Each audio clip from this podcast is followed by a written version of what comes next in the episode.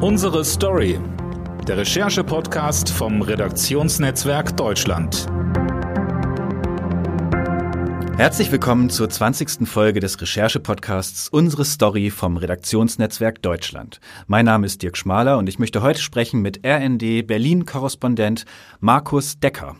Hallo Markus. Hallo Dirk, grüß dich. Markus, ähm, wir sprechen heute, du hast letzte Woche ein Interview gemacht mit Thüringens Innenminister Georg Mayer von der SPD.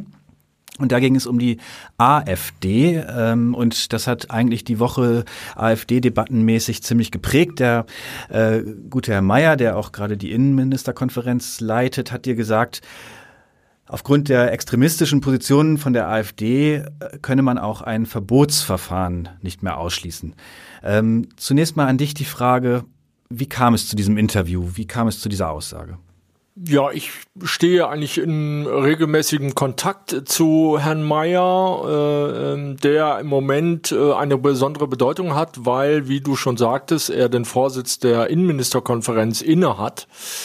Ähm, und ich habe ihn nach der von der AfD äh, initiierten Störaktion im Bundestag äh, habe ich ihn angefragt, wie er nach dieser Störaktion auf, äh, auf die AfD blickt und ob er der Meinung ist, dass das für den Umgang mit der AfD irgendetwas äh, ändert. Äh, wir haben dann an dem Freitag, an dem ich ihn angefragt habe, äh, telefoniert. Und im Zuge dieses äh, Telefonats sagte er, dass er auch ein AfD-Verbot nicht für ähm, ausgeschlossen hält äh, unter bestimmten Bedingungen, nämlich wenn sich die AfD weiter radikalisiert. Äh, trotzdem äh, war das für sich genommen eine Nachricht, äh, die wir dann in der Samstagausgabe auch entsprechend äh, verbreitet haben.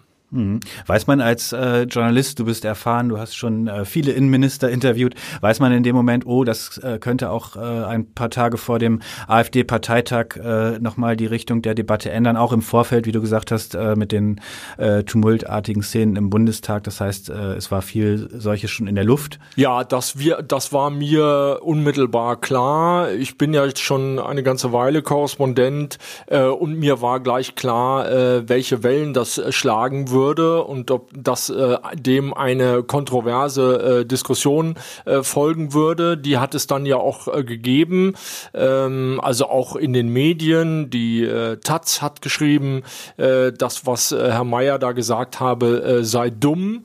Äh, ein paar Tage später hat äh, der sehr bekannte Heribert Prantl äh, in der Süddeutschen Zeitung geschrieben, äh, das, was der Herr Mayer da äh, sage, äh, das habe äh, Hand und Fuß Fuß und äh, sei in der Sache gerechtfertigt äh, und äh, ja und insofern auch völlig in Ordnung. Mhm.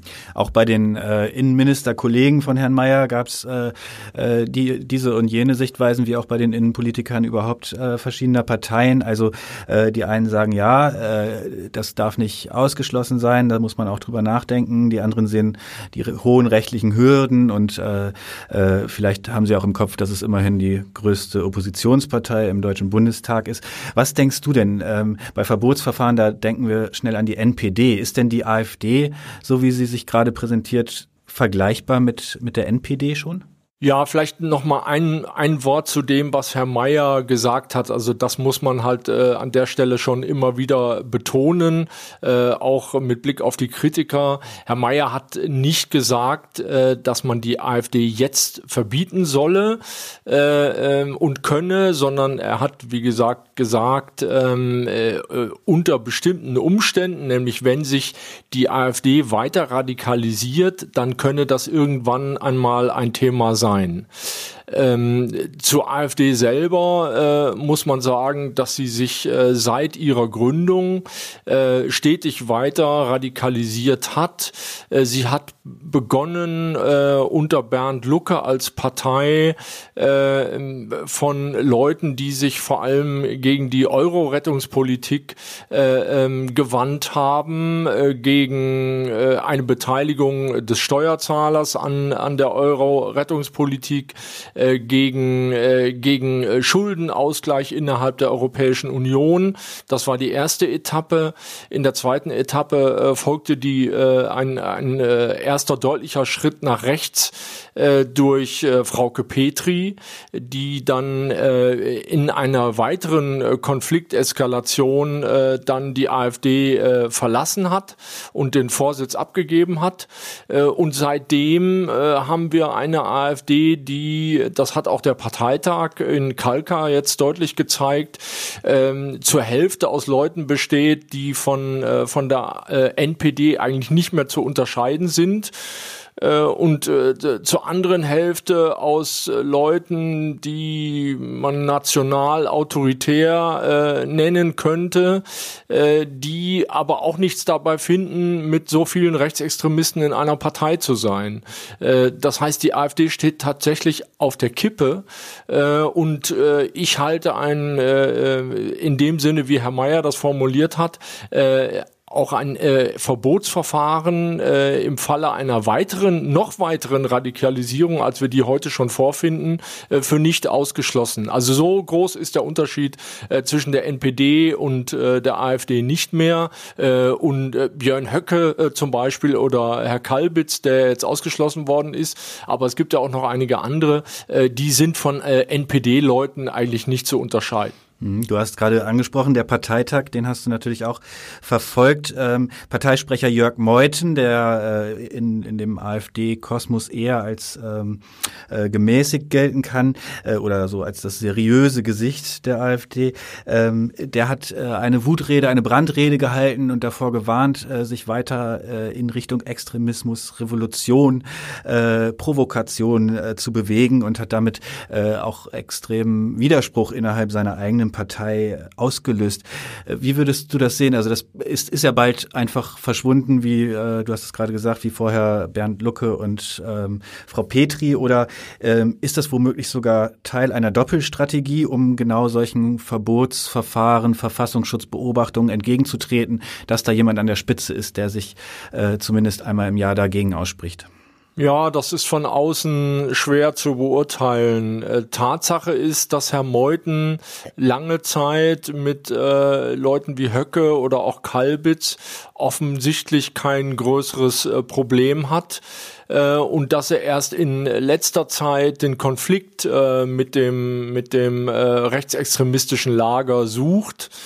es kann sein, dass er das aus Überzeugung äh, tut und dass er es außerdem tut, äh, weil er weil er fürchtet, äh, dass die äh, AfD tatsächlich offiziell äh, und insgesamt zum Beobachtungsobjekt des äh, Verfassungsschutzes werden könnte. Ähm, es kann aber auch sein, dass, dass es da äh, verteilte Rollen gibt und das Ganze in gewisser Weise sogar ein Schauspiel ist, um eben den Verfassungsschutz davon abzuhalten, äh, die AfD insgesamt zu beobachten. Das ist, äh, wenn das so sein sollte, dann allerdings müsste man sagen, wäre es äh, gut geschauspielert von allen Beteiligten, äh, weil der äh, Konflikt, den wir am Wochenende in Kalka gesehen haben, der wirkte schon sehr lebensecht. Ähm, klar ist, äh, und das sollte eigentlich auch den Höcke-Leuten klar sein, äh, dass sie äh, so äh, in doppelten Anführungsstrichen vergleichsweise äh, gemäßigte äh, Mitstreiter wie Jörg Meuthen dringend brauchen. Nämlich wenn sie solche Leute vollständig an den Rand drängen, dann führt an einer Beobachtung der AfD durch den Verfassungsschutz auf jeden Fall kein Weg mehr dran vorbei. Ähm, und dann ist auch das bereits erwähnte Verbotsverfahren äh, ähm, ja eher wahrscheinlich äh, in einigen, äh, einigen Jahren als unwahrscheinlich. Äh, du, scha du schaust in deinen äh, politischen Betrachtungen und äh, Recherchen auch immer besonders auf ostdeutsche Befindlichkeiten. Ähm, manche haben das jetzt am Wochenende so gedeutet, Höcke gegen Meuthen äh, als quasi Ost-West-Kampf. Ähm, ist das so? Gibt es in der AfD, also gibt es eine ostdeutsche und eine westdeutsche AfD, äh, die sich in, in den Richtungen äh, maßgeblich unterscheiden oder ist das nur an den Führungsfiguren schwer auszumachen?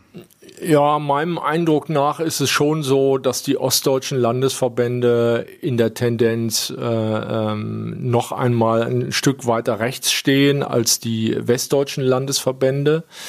Äh, wobei man ja der Fairness halber sagen muss, dass äh, Björn Höcke selber Westdeutscher ist auch Andreas Kalbitz ist Westdeutscher, ähm, Alexander Gauland, äh, der, ähm, der den äh, Landesverband äh, Brandenburg aus der Taufe gehoben hat, ist ebenfalls Westdeutscher. Äh, das heißt, diese äh, Ost-West-Kategorie taugt da nur bedingt. Ähm, Tatsache ist, das kann man glaube ich nicht bestreiten, dass es äh, mit dem äh, gesamten äh, Themenfeld äh, Rechtsextremismus seit 1990 äh, größere Schwierigkeiten gibt in Ostdeutschland äh, als in Westdeutschland, auch wenn sich das jetzt ein bisschen nivelliert in den letzten Jahren. Aber im Prinzip ist das so. Das heißt, man kann auch mit einer sehr rechten Ausrichtung, einer rechtsextremistischen politischen Ausrichtung der AfD in, äh, in Ostdeutschland äh, hohe Prozentzahlen erringen bei Wahlen. Äh, in in Sachsen-Anhalt war das so, da, äh, da hat die AfD äh, fast ein Viertel äh, der Stimmen geholt. In, äh, in Thüringen, wo Herr äh, Höcke jetzt wieder zum, zum äh, Partei- und Fraktionsvorsitzenden, zum Parteivorsitzenden gewählt worden ist, äh, da, da liegt die AfD bei äh, etwa 20 Prozent. Ähm, mit so einer rechtsextremistischen äh, Ausrichtung ist in Westdeutschland in der Regel äh, äh, kein äh, Blumentopf zu gewinnen, Gott sei Dank. Ähm, und äh, daher geziemt es sich für AfD-Landesverbände in Westdeutschland, äh, sich doch ein, äh, ein bisschen gemäßigter zu geben, äh, um da Wahlerfolge äh, feiern zu können. Mhm. Ist eine schwierige Frage, aber weil ich weiß, dass du dich schon öfter mit ihr auseinandergesetzt hast und es auch äh, nicht nur, wenn man über die AfD spricht, sondern äh, hier und da des Öfteren Öfteren auftauchst. Woran liegt das? Was, was unterscheidet Ost und West in, in dieser politischen Frage? Ja, ich glaube, es unterscheidet in erster Linie die Bewältigung des National, äh, Nationalsozialismus in Westdeutschland als einer sozusagen gesellschaftlichen ja, Bewegung ähm, äh, nämlich in Form der 68er Bewegung. Ähm, das heißt, das war ein äh, Antifaschismus, der ähm, ja der der in den 60er und 70er Jahren zunehmend aus der Gesellschaft selber kam und ähm, dieses nie wieder hat doch äh, große Teile äh, der westdeutschen Gesellschaft äh, tief durchdrungen. Äh, und das merkt man heute auch noch. Ähm, in Ostdeutschland war die, äh, war die ja, Entwicklung doch ein bisschen anders. Äh, da gab es eben keine äh, freie Gesellschaft oder keine Gesellschaft, die sich frei entwickeln konnte. Es gab keine Demokratie, sondern stattdessen gab es einen staatlich verordneten Antifaschismus äh, in einem äh, in einem politischen System, das selber autoritär war. Ähm, und äh, das hat dazu geführt, dass äh, ja die, äh, ja, äh, viele, viele Menschen sich doch äh, diesen Antifaschismus nicht ganz von innen heraus äh, zu eigen gemacht haben, äh, dass es teilweise sogar eine Abwehr dagegen gab und ähm, ja und und äh, und dass das autoritäre System der DDR eben selber Spuren hinterlassen hat äh, und das erklärt diesen Ost-West-Unterschied. Äh, allerdings warne ich vor vor Schwarz-Weiß äh, vor Schwarz-Weiß-Malerei und erinnere daran, dass äh, zum Beispiel die letzten äh, ähm, äh, Anschläge äh, ja auch in Westdeutschland stattgefunden haben. Der äh, Mord an Walter Lübcke, dem Regierungspräsidenten von Kassel, fand in Hessen statt, wo es auch eine starke rechte Szene gibt. Ähm, wir haben das Attentat in äh, Hanau, ebenfalls Hessen. Äh, wir haben viel äh, AfD-Zuspruch, zum Beispiel in Baden-Württemberg. Dort hat auch äh, die Querdenkenbewegung ihre Wurzel. Ähm, also es gibt Ost-West-Unterschiede, aber man äh, darf jetzt auch nicht äh, das Kind da mit dem Bade ausschütten. Ähm, auch, auch wenn, ähm, du hast ja schon gesagt, das äh, Verbotsverfahren äh, ist eine, eine Möglichkeit eher äh, für, für die Zukunft, wenn äh, es sich weiter äh, in, in Richtung Radikalisierung bewegt.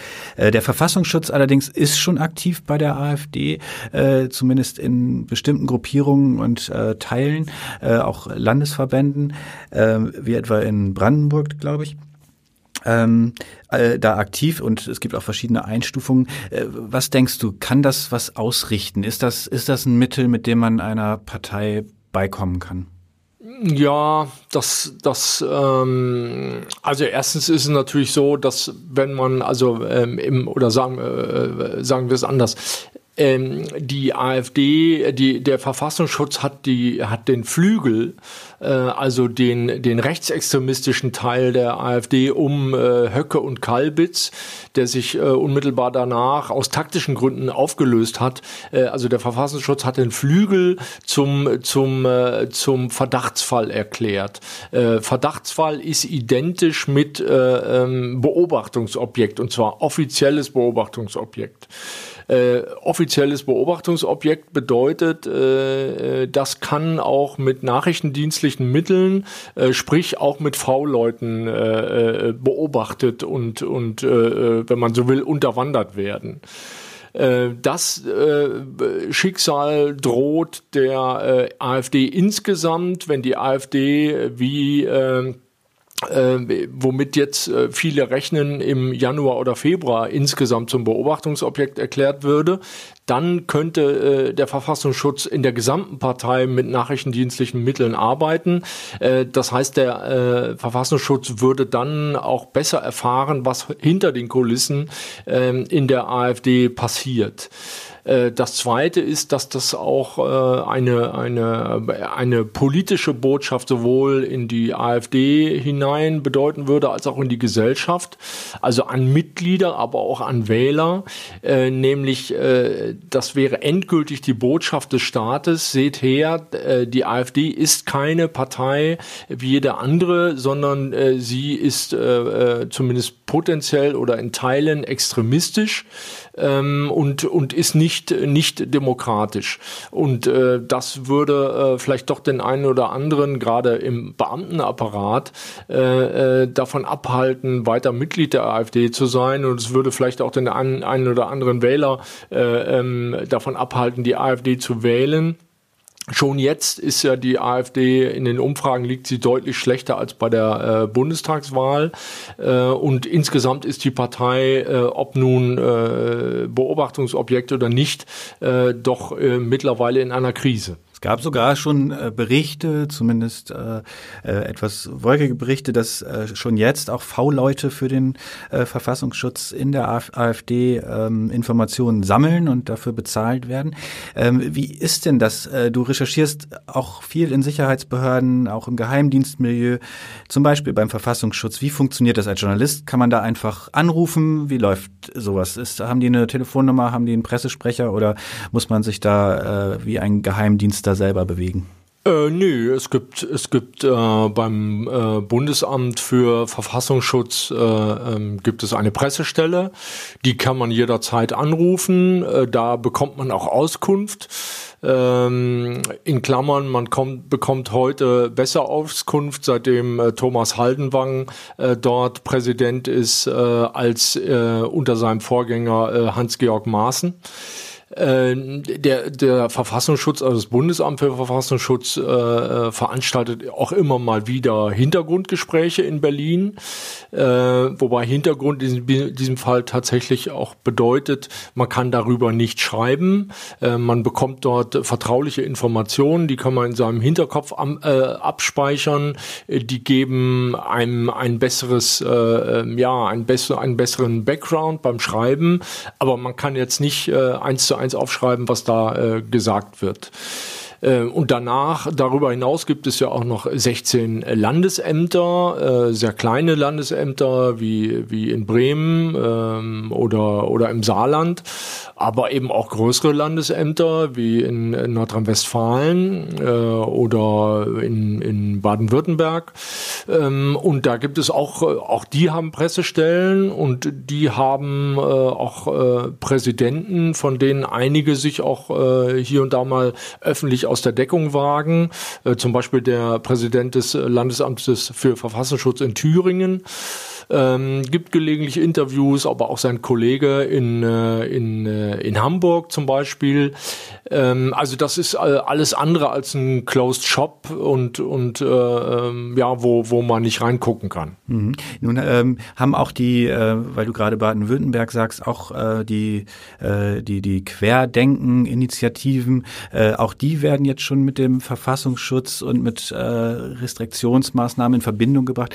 Ähm, ist das, äh, schätzt du die Verbindung ein zwischen AfD und ähm, Querdenken? Auch dazu hat ja äh, Jörg Meuthen am, beim Parteitag kritische Worte gemacht und andere haben äh, vehement widersprochen und gesagt, das sind unsere Verbündeten auf der Straße. Wie, wie schätzt du diese Melange oder ähm, diese, diese Beziehung ein zwischen AfD und Querdenkern?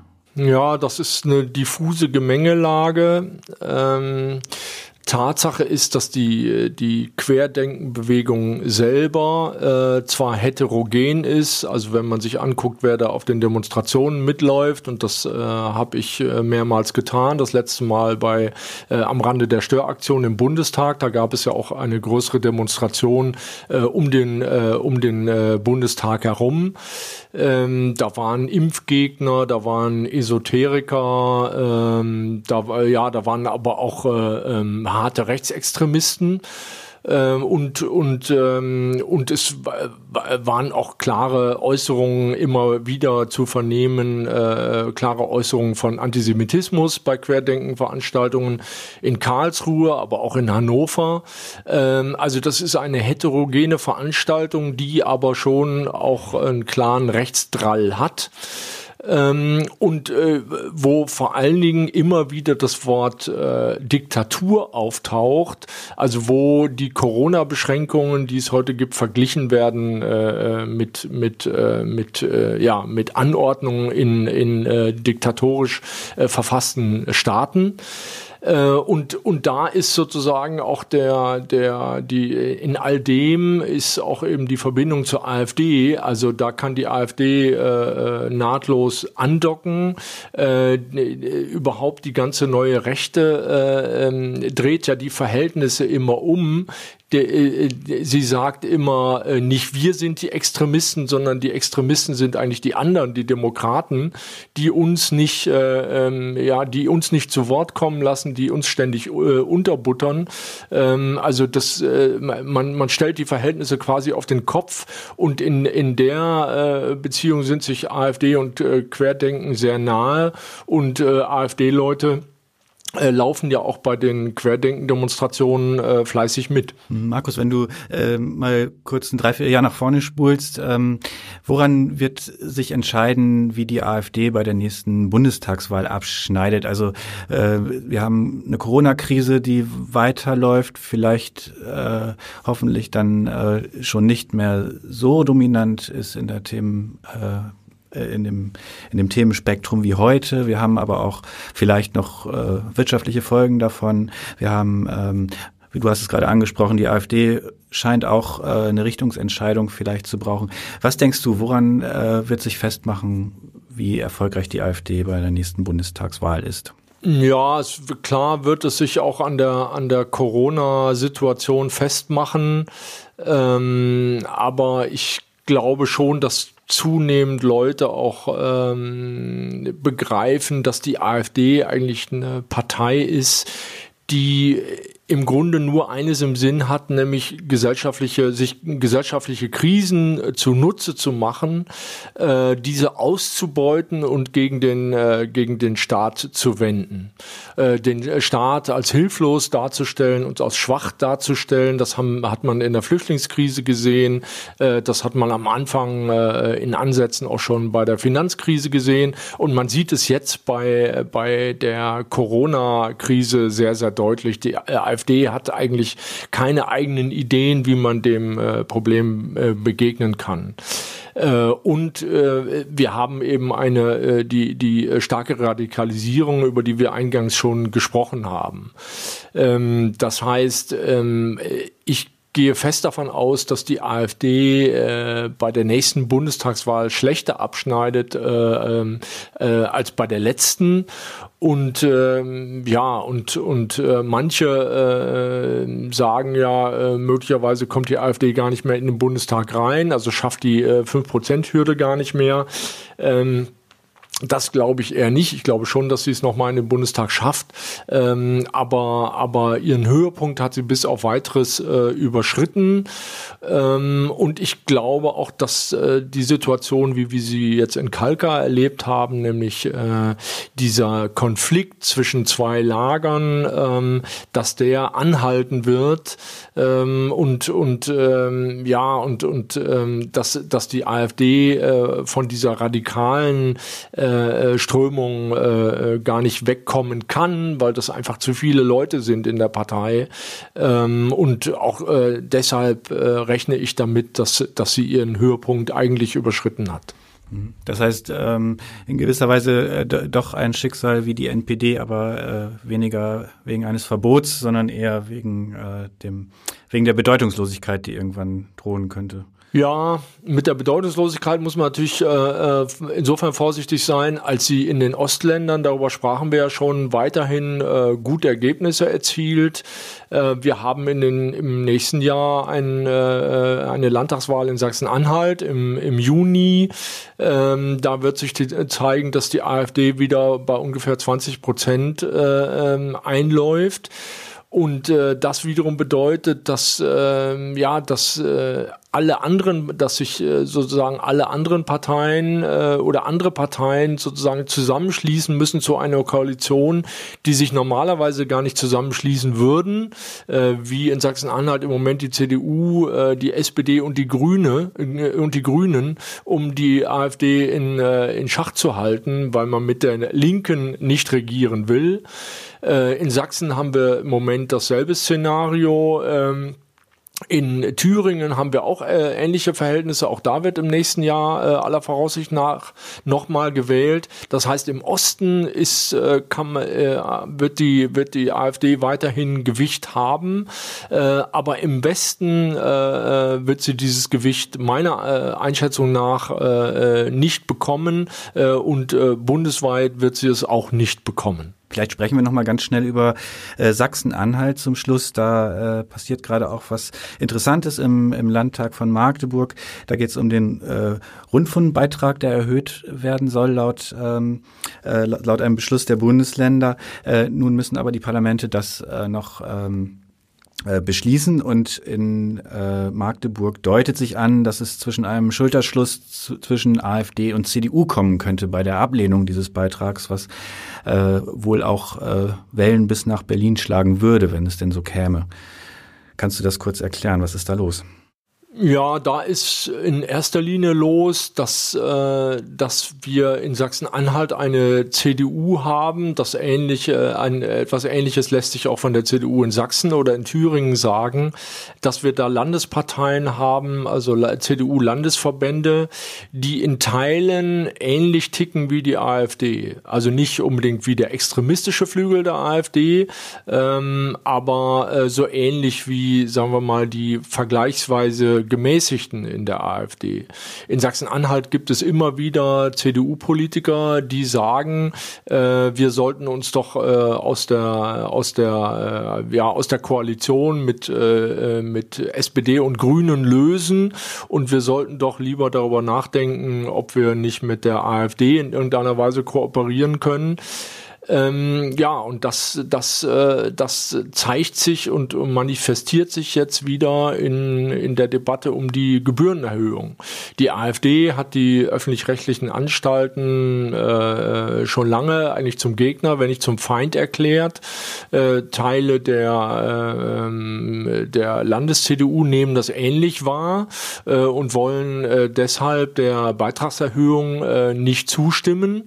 Äh, das wiederum ruft SPD und Grüne auf den Plan und äh, die sagen, wenn die Landes-CDU da ernst macht und mit der AfD äh, gegen die Gebührenerhöhung stimmt, dann beenden wir die Koalition. Jedenfalls ist das die klare Ansage der Grünen. Ähm, und äh, ja, und solche, solche, solche äh, Konflikte haben wir in Sachsen-Anhalt an verschiedenen Stellen gesehen. Äh, aber jetzt äh, ist der Konflikt sozusagen heiß geworden. Er ist auch deswegen heiß geworden, weil in einem halben Jahr in Sachsen-Anhalt sowieso gewählt wird und äh, es die Grünen jetzt an der Stelle auch nicht so viel kosten würde, die Koalition zu beenden. Ähm, es stellt sich dann nur die Frage, was würde dann äh, nach, den, nach der nächsten Landtagswahl kommen äh, und aller Voraussicht nach würden sich CDU, SPD und Grüne in derselben äh, Konstellation wiederfinden. Sie wären aller Voraussicht nach äh, äh, wieder gezwungen, miteinander zu koalieren, äh, um, um eine Regierungsbeteiligung der AfD am Ende doch äh, zu verhindern. Ähm, es sei denn, die äh, CDU in Sachsen-Anhalt würde, äh, ähm, was ja in Thüringen schon mal in, im Gespräch war, äh, darüber nachdenken, mit der, mit der Linkspartei etwas zu machen. Äh, aber das ist angesichts der Tatsache, äh, dass die, die CDU Sachsen-Anhalt selber relativ weit rechts steht, äh, noch weniger zu erwarten als die Koalition, die wir in Sachsen-Anhalt jetzt schon haben. Also eine Koalition zwischen CDU und AfD siehst du aber trotz solcher Bestrebungen in näherer mittelfristiger Zukunft nicht. Die sehe ich nicht. Die hat auch der Ministerpräsident von Sachsen-Anhalt, äh, der erneut Spitzenkandidat wird äh, bei der Landtagswahl im Juni, nämlich Rainer Haseloff, äh, hat diese hat so eine Koalition mit der AfD mehrfach ausgeschlossen. Äh, das, das heißt, unter ihm äh, wird es dazu nicht kommen. Äh, die äh, CDU müsste dann oder die äh, die rechten Teile der CDU Sachsen-Anhalt müssten dann mit einem anderen Kandidaten Kandidaten kommen. Also äh, ähm, und äh, dieser andere Kandidat ist eigentlich weit und breit äh, nicht in Sicht. Ähm, außerdem würde es äh, handfesten Widerstand aus der Bundes-CDU äh, geben. Da gibt es ja einen Unvereinbarkeitsbeschluss eigentlich, äh, der besagt, wir kooperieren überhaupt nicht, auch nicht in, in, äh, in Sachfragen mit der AfD. Ähm, ja, und also äh, ernsthafte Versuche von, von Teilen der äh, CDU Sachsen-Anhalt mit der AfD äh, zu kooperieren, äh, würden äh, auf, auf ja, würden eigentlich zu einer Spaltung der CDU führen. Äh, und deswegen glaube ich nicht, dass es dazu kommt. Ja, das war die 20. Folge des Recherche-Podcasts Unsere Story vom Redaktionsnetzwerk Deutschland. Heute mit Markus Decker, Berlin-Korrespondent vom Redaktionsnetzwerk Deutschland. Vielen Dank, Markus, das war sehr interessant. Ja, ich danke auch. Und wenn Sie mögen, hören wir uns nächste Woche wieder mit einem neuen Thema. Bis dahin, tschüss.